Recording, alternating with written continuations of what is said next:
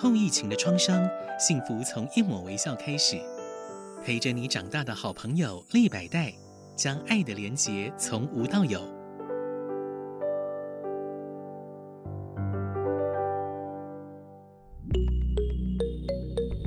博物馆开门。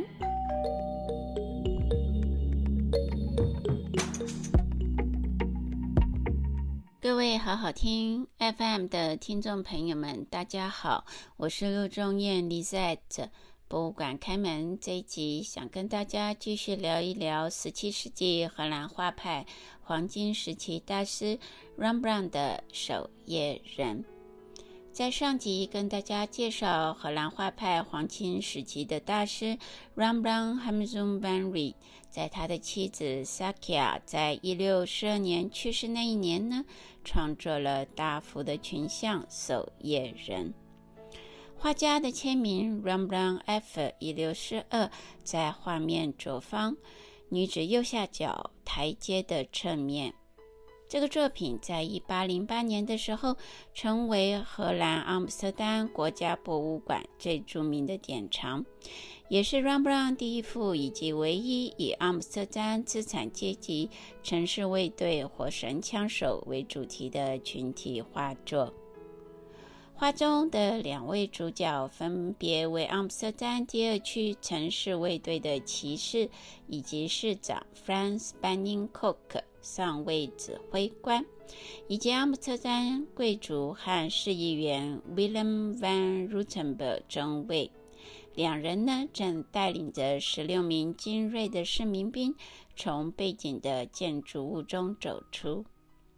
荷兰艺术史家 Jan Six 还有 Frederik Degener 认为，守夜人中的城市卫队成员是为了参加1638年法国波旁王朝国王亨利逝世的遗孀 Marie de Medici 王后参访阿姆斯特丹的盛典。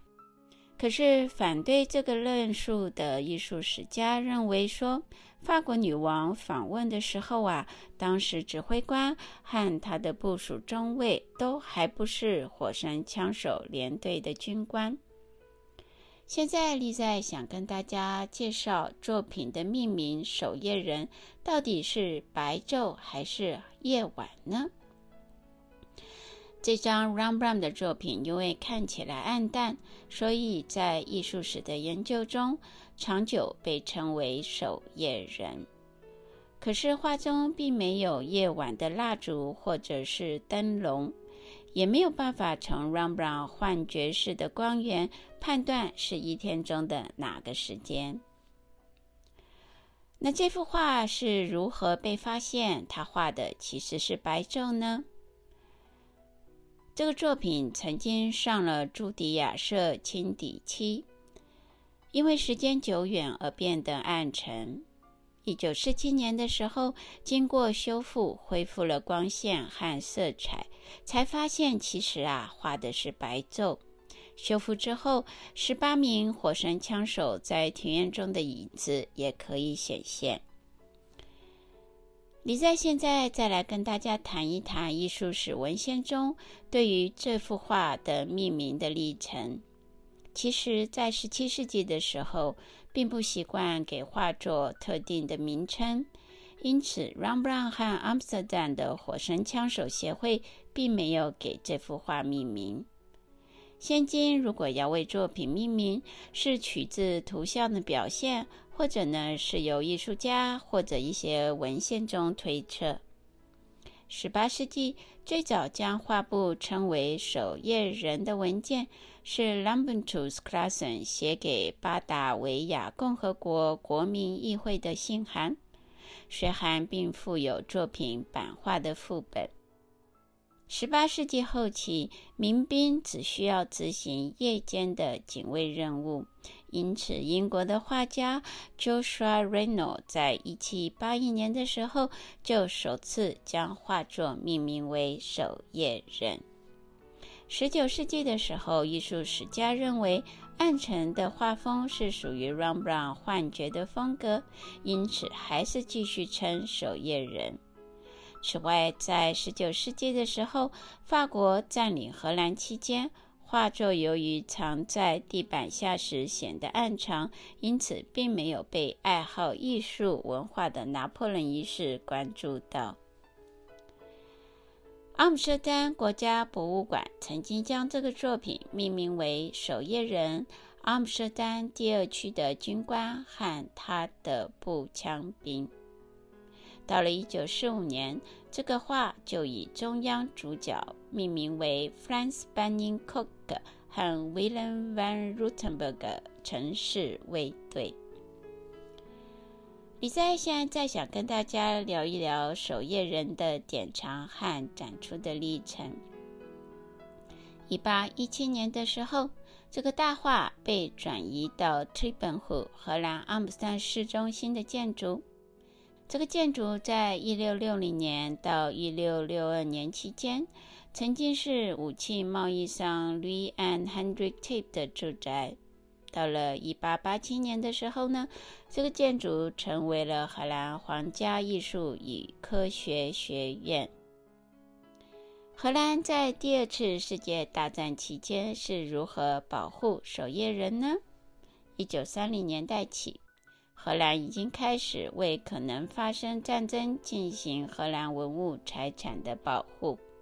四年之后，一九三四年，在博物馆首页室展览厅的地板制作了长开口来作为避难所。一九三八年，现代艺术博物馆馆长，同时也是阿姆斯特丹市立博物馆战后的馆长 Willem Sandberg 和当时反对德国占领的西班牙裔反抗斗士 Johann Brouwer，他们赴西班牙学习保护文物财产。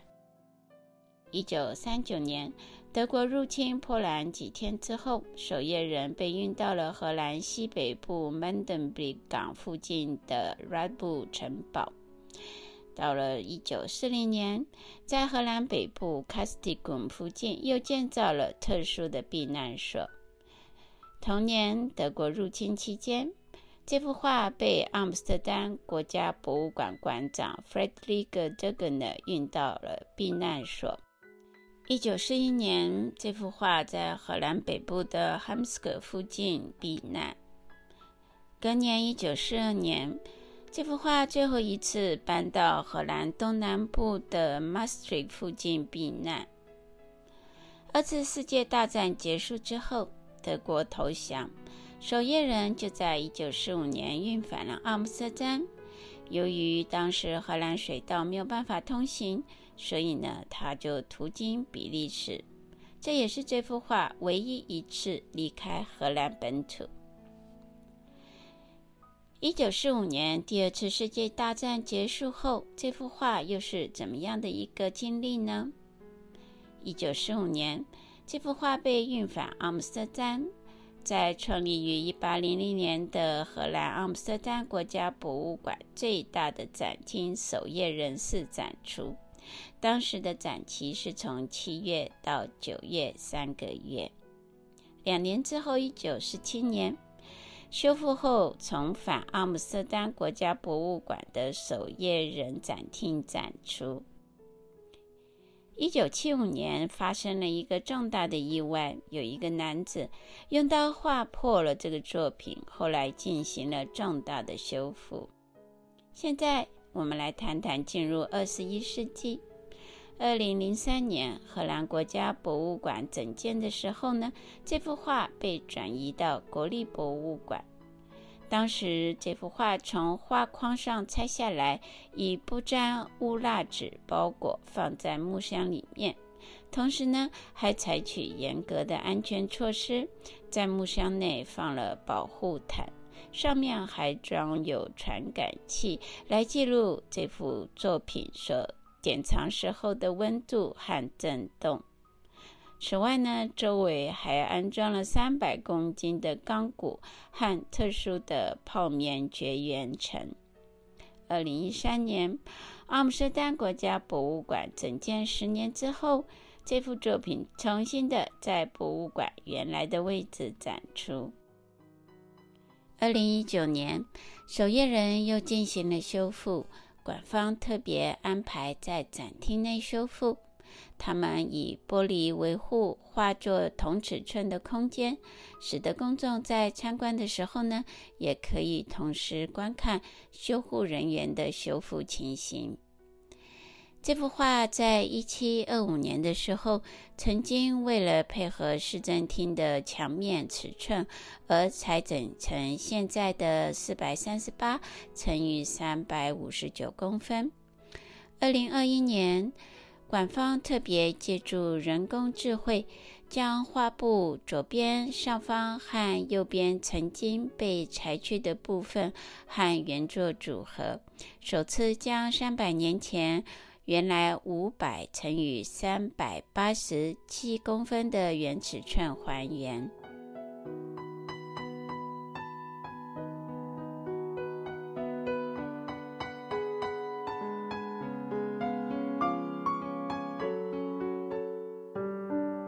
后疫情的创伤，幸福从一抹微笑开始。陪着你长大的好朋友利百代，将爱的连结从无到有。